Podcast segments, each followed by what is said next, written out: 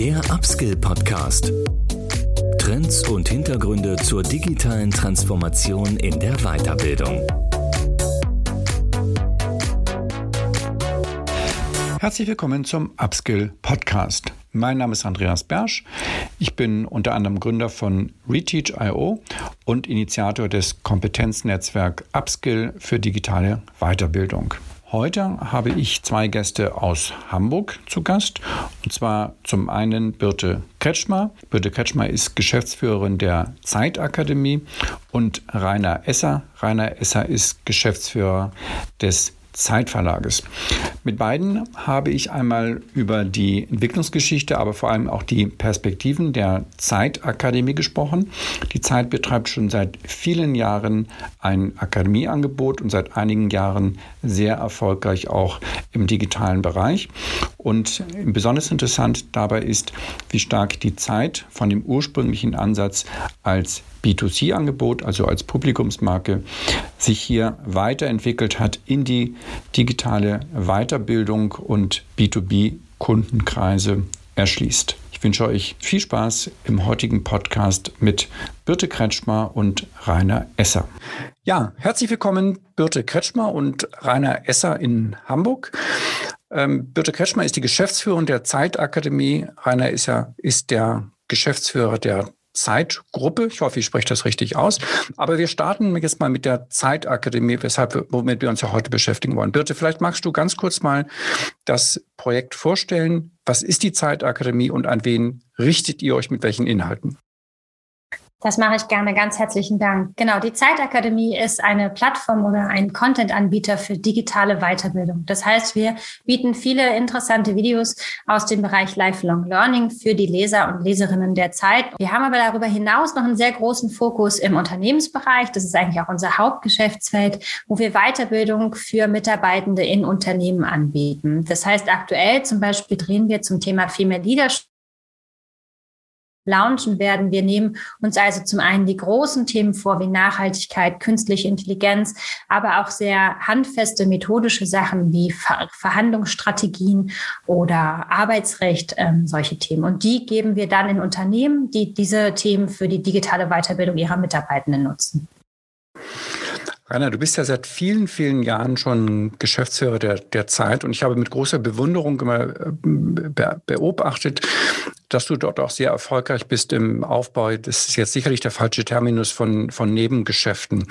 Vielleicht kannst du das gleich etwas präziser äh, formulieren. Wie ist denn eigentlich die Idee entstanden. Das ist ja auch schon etwas älter, glaube ich, die Zeitakademie, das aufzubauen. Und ähm, da springt jetzt auch so ein bisschen für mich die Frage mit, Ihr richtet euch ja mit der Zeit doch primär an Consumer-Zielgruppen. Oder hattet ihr auch von Beginn an hier ähm, Business-Zielgruppen, also Unternehmen schon äh, ansprechen wollen? Mhm. Ja, zum ersten Teil deiner Frage, äh, Andreas.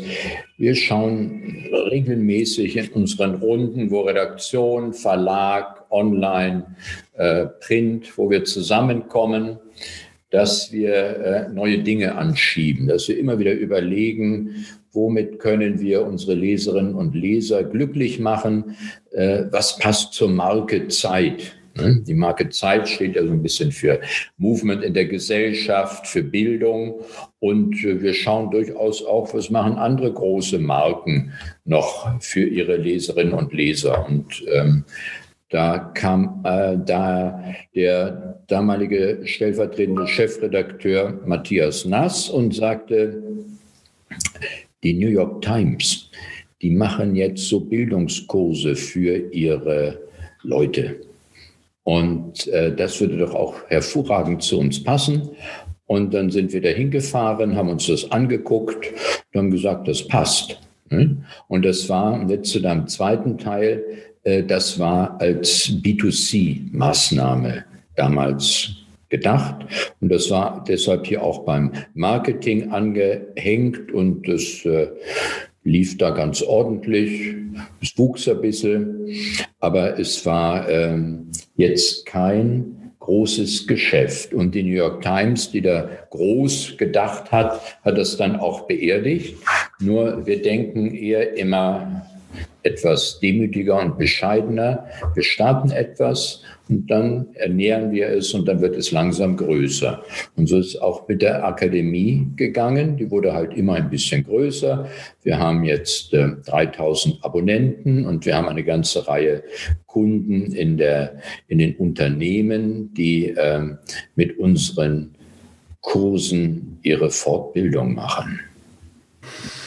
Abonnenten mal als äh, Stichwort, Birte, ist das ein, immer ein Subskriptionsmodell oder kann man dort auch ähm, Kurse einzeln kaufen? Und ähm, wie hat sich so auch ein bisschen, vielleicht, wenn ihr das äh, ausführen könnt, das Geschäftsmodell dort weiterentwickelt? Also welche Learning gab es da auch? Vielleicht darf ich mit deiner zweiten Frage anfangen, weil das leitet sich sehr gut her, eigentlich die, die erste Frage. Ähm, Rainer hat das ja eben so gut beschrieben. Es war eben ein Endkundenprodukt am Anfang und es hat sehr, sehr gut funktioniert. Nur irgendwann waren die Themen etwas erschöpft, weil wir mit den großen Themen der Universität angefangen haben, also Philosophie, Mathematik etc. Dann kam so ein bisschen die Phase mit 2014 auch der Ausgründung zur GmbH, wo wir gefragt haben, was ist denn das eigentlich? Was kann man damit noch machen? Und im Jahr 2017 haben wir angefangen, erste sogenannte Businesskurse zu entwickeln. Also in die Unternehmenswelt zu gehen, in die Mitarbeitendenwelt zu gehen mit unseren Themen zum Beispiel Verhandeln oder Design Thinking zum Beispiel, ein großer Leadership-Kurs, der 2018 kam. Und damit haben wir gesehen, dass dort ein großes ähm, Geschäftsfeld für uns ist. Und wir bieten deswegen jetzt zwei unterschiedliche Stränge an. Wir haben eben die Unternehmen, die entweder ganze Unternehmenslizenzen einkaufen oder Lizenzen für einzelne Mitarbeitende. Das kommt immer darauf an, klar, wie viel sie glauben, dass sie das einsetzen. Das ist der eine und inzwischen auch weitaus größere Strang als das Endkundengeschäft. Und im Endkundengeschäft sind wir in den letzten anderthalb Jahren dem Verlag gefolgt und den großen Erfolgen und Erfahrungen, die dort herrschen mit dem Abo-Bereich und haben sukzessive umgestellt von einem Einzelverkauf in ein Subscription-Modell. Und das treiben wir im Moment immer weiter fort. Deswegen hat Rainer auch gerade die, die Abonnentenzahl angesprochen, weil das tatsächlich sehr gut funktioniert. Ähm, das ist auch so eine Zeitfrage. Ne? Also 2012 2012, als die Akademie gestartet ist, ähm, oder 2011 vielmehr, da haben wir auf DVD gedruckt und da konnte man noch gar nicht streamen. Da war Abo-Modell im Digitalen weit entfernt. Inzwischen streamen wir natürlich ausschließlich und das Abo-Modell ist auch weitaus gelernter, als wir das noch vor einigen Jahren gehabt haben. Mhm. Rainer, wenn man mal auf die Marke guckt, äh, die, die Zeit ist ja eine äh, wirklich sehr etablierte Marke. Aber auch da würde ich eher sagen, im Bereich der, der Konsumenten. Es hat mich fast jetzt so ein bisschen überrascht, als ich das hörte, wie stark ihr dann auf B2B äh, umgeschwenkt seid. Würdest du denn sagen, dass ähm, jetzt, ich meine, ihr habt, glaube ich, bei der Zeit, wenn ich das richtig weiß, 500.000 Abonnenten, so roundabout, vielleicht sogar mehr. Ich habe es sicherlich nicht aktuell im Kopf. Ist denn da kein Potenzial mehr drin? Ähm, kann man da mit der, mit der Marke nicht mehr machen? Äh, also jetzt nicht negativ äh, gefragt und, und in die andere Richtung, welche Wechselwirkungen ergeben sich eigentlich jetzt ähm, dann auch wiederum für die Marke Zeit aus der B2B-Welt? Also ist das für euch dann auch spannend, jetzt ähm, mit der Marke Zeit dann auch in, in B2B-Geschäftsfelder einzudringen, die eben vielleicht möglicherweise auch über diese Academy hinausgehen? Mhm. Ja, das ist eine äh, gute Frage. Unsere Auflage ist äh, bei 580.000 und davon sind gut 440.000 Abonnenten. Und sie sind gerade jetzt in dem letzten Jahr sehr stark gewachsen. Also wir wachsen weiterhin im Bereich B2C. Wir haben aber auch einen großen Anzeigenmarkt und wir sind äh, gut im Recruiting unterwegs. Wir haben viele Anknüpfungspunkte in den Unternehmen. Wir haben eine Stipendienplattform, äh, E-Fellows, wo High Potentials äh, an Unternehmen, mit Unternehmen zusammengebracht werden. Wir haben einen großen Stellenmarkt in der Zeit, wo wir es mit den HR-Abteilungen zu tun haben. Wir äh, bieten äh, My Company Talks an. Das ist ein Format, mit dem äh, Unternehmen ihre Leute ins Gespräch bringen. Das ist auch, das wendet sich auch an die HR-Abteilungen. Wir haben eine ganze Reihe von Events im Bereich Recruiting. Also B2B und HR sind für uns ähm, äh, durchaus gelernte und ähm, äh, häufig vorkommende Kontakte und auch ein ordentliches Geschäft in diesem Bereich. Dass wir Ihnen jetzt auch etwas für die Fortbildung im Unternehmen anbieten, ist deshalb äh, eine naheliegende weitere Dienstleistung. Wenn ihr da im Bereich ähm, HR unterwegs seid, da gibt, ihr seid ja, ihr gehört ja zur Holzbring Verlagsgruppe. Ähm, da gibt es ja noch andere Marken, die auch in diesem, ich sag mal, Wirtschaftsmedienbereich unterwegs sind. Gibt es dort jetzt schon äh, Verschränkungen, dass das äh, sozusagen auch äh, nochmal quergespielt wird? Oder gäbe es da Ansatzpunkte, das in Zukunft zu tun? Da gibt es sicherlich Ansatzpunkte, das künftig zu tun. Aber aktuell findet das noch nicht statt. Im Augenblick äh, gibt es nur Erfahrungsaustausch. Bitte lass uns noch mal da ganz kurz ähm, anknüpfen. Der, die Zeit erreicht ja nicht wirklich den Budgetverantwortlichen für HR. Ja, das heißt, ich stelle mir vor, dass ein typischer Zeitleser ist wahrscheinlich eine Führungskraft in einem Unternehmen, aber der kann überall sitzen und nicht gerade im Bereich HR. Das heißt, ähm, wie, inwiefern hilft euch dort dann wirklich die, die Marke Zeit? Und was mich dann natürlich auch im nächsten Schritt ähm, interessiert, ist, wie lässt sich dann eigentlich ein solches Subskriptionsgeschäftsmodell stabilisieren. Das heißt, wie kann man eigentlich mit, mit Inhalten, ähm, die ja dann auch irgendwann mal, ich will nicht sagen abgenudelt, ja, aber, aber konsumiert worden sind, wie kann man dann eigentlich ein solches Subskriptionsmodell perpetuieren, dass man die Leute eben auch über einen, einen ersten Abonnementzeitraum bei der Stange halten kann. Und gibt es dann eben auch, deshalb verbinde ich die Fragen, gibt es dann eben auch eine Wechselwirkung zwischen der Marke und den Inhalten der Zeit und der, und der Akademie?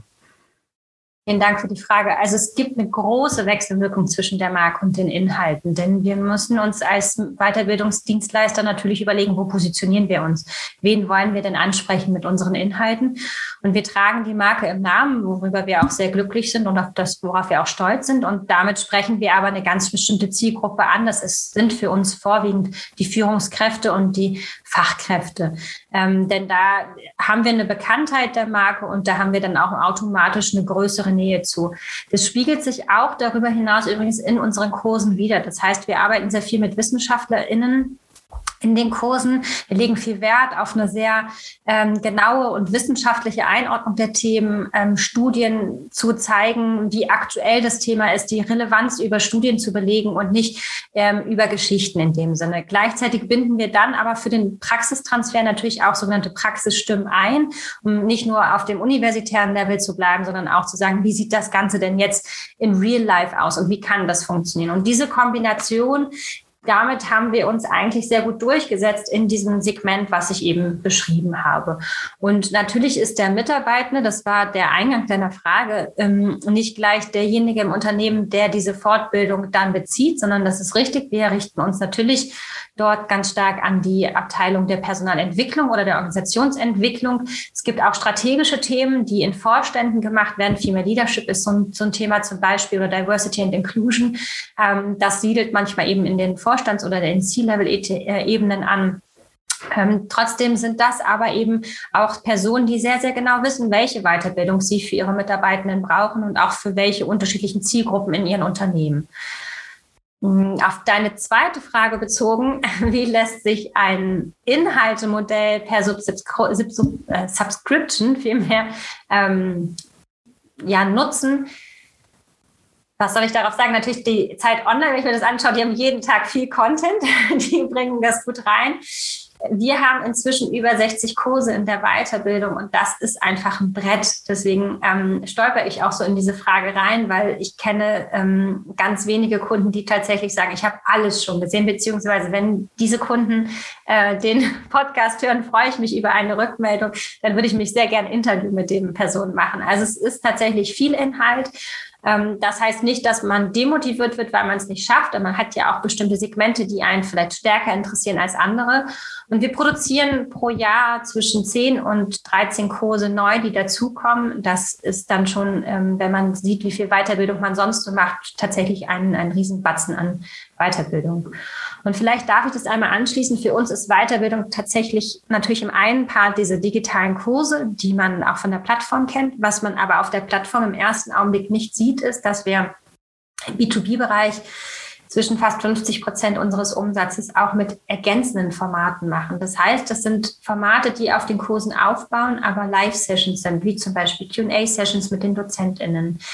Ähm, Webinare, wo wir in Themen einführen, diese diskutieren. Das sind andere Live-Formate, die auch sich über den Tag strecken können. Also wir nutzen eigentlich diese thematischen Videokurse, die wir haben, immer um darum ein ganzes Trainingsprogramm für die Unternehmen zu stricken. Mhm. Ähm, Rani, ihr seid ja auch sehr aktiv im ganzen Veranstaltungsbereich, nicht? Du hattest ja neulich im Vorgespräch erwähnt, dass du früher zu guten Zeiten noch einmal die Woche in Berlin warst zur Veranstaltung. Das wird ja irgendwann auch wieder kommen, nicht? Wenn wir diesen äh, Covid jetzt ja so ein bisschen im Griff haben. Siehst du da perspektivisch noch eine Verbindungslinien? Also zwei Stichworte eigentlich. Stichwort eins, wie lässt sich Veranstaltungsgeschäft mit solchen äh, virtuellen Formaten kombinieren? Und Stichwort zwei, lebenslanges Lernen. Ähm, ist, ist da nicht noch auch dann vielleicht ähm, sehr viel Potenzial drin, dass die Zeit vielleicht sogar irgendwann eine Bildungsmarke wird? Nicht? Also wenn man jetzt mal wirklich der Fantasie freien Lauf lässt, das, das, das Geschäftsmodell der Printmedien ist ja jetzt nicht so, dass da noch sehr viel Wachstum äh, kommen wird. Bildung ist, ist, das, ist das Riesengeschäft. Ähm, wir sehen auch gerade, welche Mittel da jetzt hier vom, vom Bund in Deutschland reingepumpt werden. Ähm, mal provokant gefragt, ist die Zeit in, in zehn Jahren vielleicht eine, eine Bildungsmarke oder ein, ein, ein Publikationshaus, was einen signifikanten Teil dann des Umsatzes auch mit Bildung erwirtschaftet? Ist sowas denkbar? Und ähm, zur, zu deiner ersten ähm, Anmerkung mit äh, Printunternehmen und den Grenzen des Wachstums. Äh, wären wir ein Printunternehmen, würde ich dir sicherlich recht geben, wobei auch in diesem Jahr die Printabos gestiegen sind und auch die Printanzeigen steigen, aber die Dynamik ist selbstverständlich eher im Digitalen. Und deshalb haben wir auch sehr stark umgeschwenkt schon neben Print auch auf digital. Und da ist die Dynamik drin, die digitalen Abonnements, das digitale Anzeigengeschäft, das digitale Recruiting, die digitale Zeitakademie. Da ist äh, Musik drin und dieses Geschäft skaliert. Ne?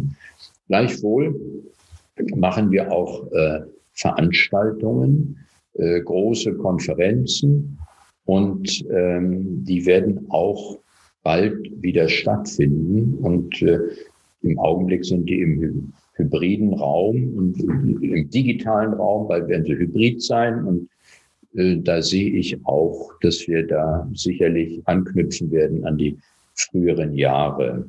Mit dem Bildungshaus, das ist jetzt ein großer Sprung. Ähm, die Zeit hat ja neben der Zeitakademie auch ein äh, ein Bereich Zeiteditionen, wo wir ähm, auch für Kinder viele Dinge äh, editieren, die auch in diesen Bereich Bildung gehen, Bucheditionen. Und ähm, auch das treiben wir voran, auch das trifft den Nerv bei unseren Lesern. Ein, ein Bildungshaus ähm, wäre, glaube ich, ein bisschen zu groß jetzt gedacht. Mhm. Wenn wir mal so ein bisschen in die Produktion gucken, ähm, Birte, du hast schon gesagt, dass ihr das sehr viel in-house produziert. Kannst du uns mal so einen kleinen Einblick geben, äh, wie er das macht? Es gibt ja sehr verschiedene ähm, wir, das ist jetzt der Nachteil des Mediums Podcast, nicht? Wir können das jetzt nicht sichtbar machen. Wir versuchen das mal zu, zu verbalisieren. Es gibt ja sehr viele verschiedene Möglichkeiten, nicht? Wir haben das große amerikanische Vorbild von Masterclass, nicht? Sehr sehr hochwertig produziert mit, mit top bekannten Leuten. Und am anderen Ende der Fahnenstange sind dann sehr, sehr preiswerte Produktionen, teilweise ja auch nur mit, mit Folien im E-Learning.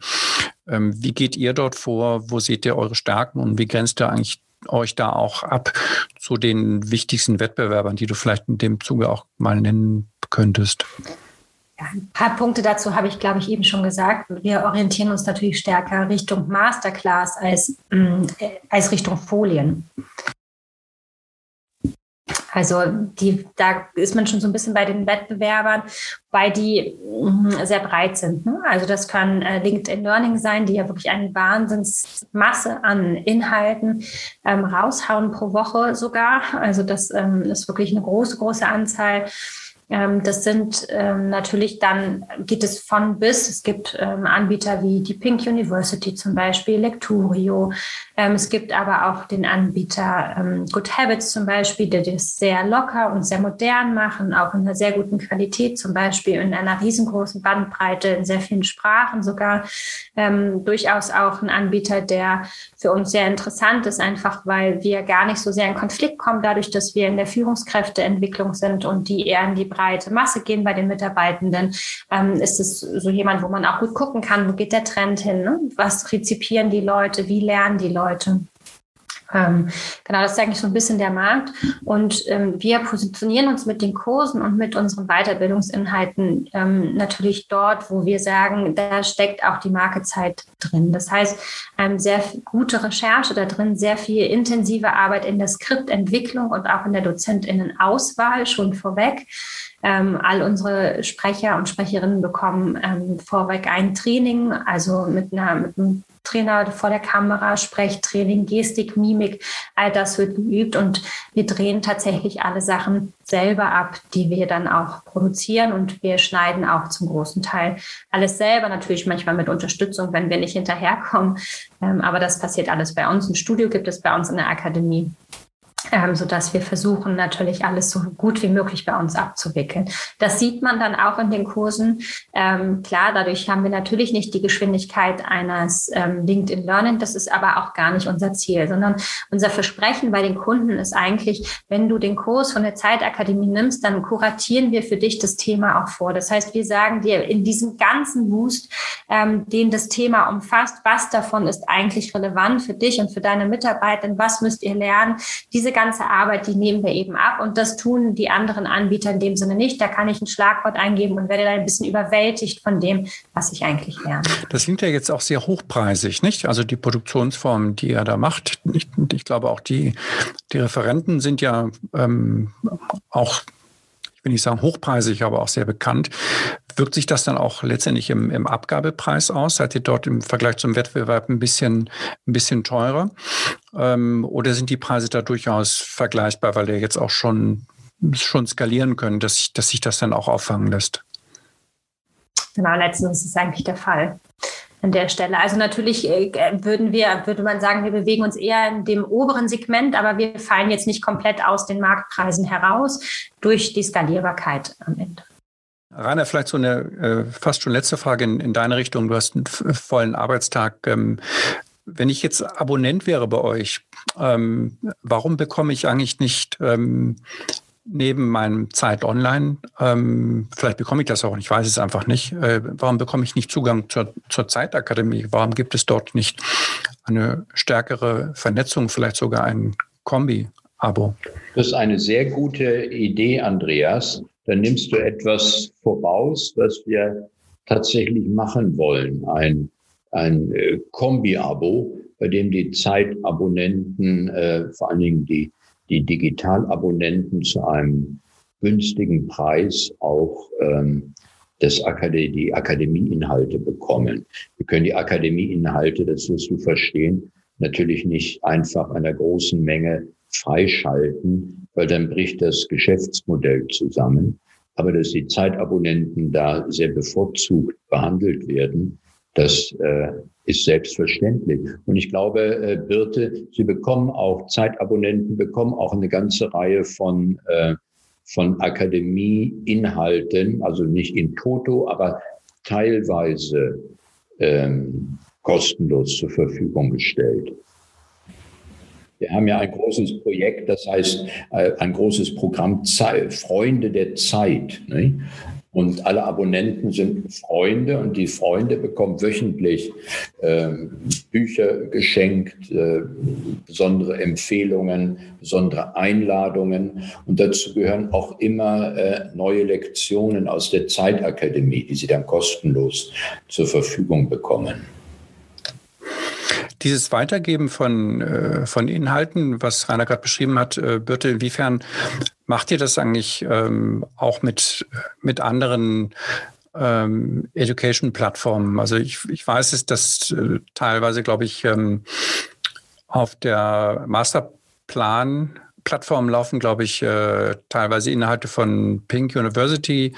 Geht ihr auch in solche Sachen mit rein ähm, oder nehmt ihr Drittcontent mit auf oder ist bei euch sozusagen das wirklich ein Closed Job, dass ihr nur eigene Inhalt, Inhalte habt und die auch nicht an Dritte weitergibt in den Teilen? Ja, das ist eine ganz spannende Entwicklung, die du eigentlich ansprichst. Also es gab schon in der Vergangenheit sehr viele Kooperationen, die sich aber immer eigentlich auf das Endkundengeschäft bezogen haben. Das war so ein bisschen, äh, ja, würde ich sagen, weniger attraktiv, würde ich sagen. Inzwischen sehen wir aber, dass wir in dem digitalen Weiterbildungsmarkt haben, ähm, eine Entwicklung haben, die dahin geht, dass sich die Content-Produktion ein bisschen von der technischen Plattform löst. Das ist ja das Besondere nochmal an dieser Weiterbildung, dass ich immer eine technische Komponente habe und eine inhaltliche menschliche Komponente. Und ähm, es gibt eben viele Anbieter, wir tun das ja auch, wir stellen auch unsere Plattform zur Verfügung für die ähm, Unternehmen. Also zu, wenn die relativ schnell Weiterbildung im digitalen Bereich einführen wollen, dann greifen sie oft auf unsere Plattform zurück und ziehen dann langfristig auf ähm, unternehmenseigene Plattformen um.